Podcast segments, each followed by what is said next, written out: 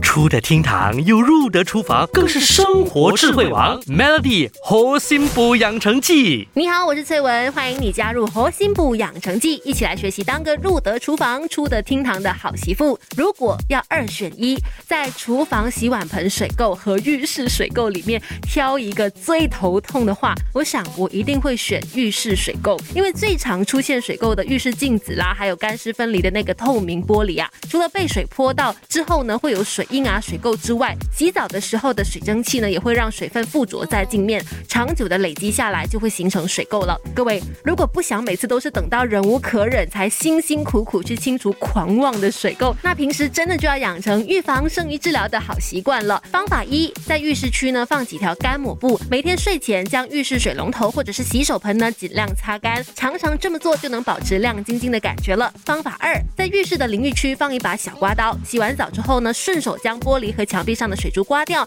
并且开窗通风，不只能够预防水垢，而且呢还能减少霉菌的滋生。而且洗完澡之后啊，就是最好的清洁时间，因为热水的温度呢可以软化污垢，所以在洗澡之后呢顺便清洁，那就是四个字事半功倍。还有，如果你发现你家的洗脸盆啊、水龙头啊、莲蓬头啊总是特别容易堆积水垢难清理的话，可能你家正好在水质偏硬的区域，也就是含有高浓度矿物质的水，那你也许呢也可以。考虑安装软水设备，去改善长期的一个水垢问题。当然啦，软水也会生成水垢的，只是比硬水慢一点。那如果想要更好的预防和消除水垢，别无他法，就是要每天都做好随手清洁的工作就对了。Melly 猴心补养成记，每逢星期一至五下午五点首播，晚上九点重播，由美心和翠文与你一起练就十八般武艺。嘿呀！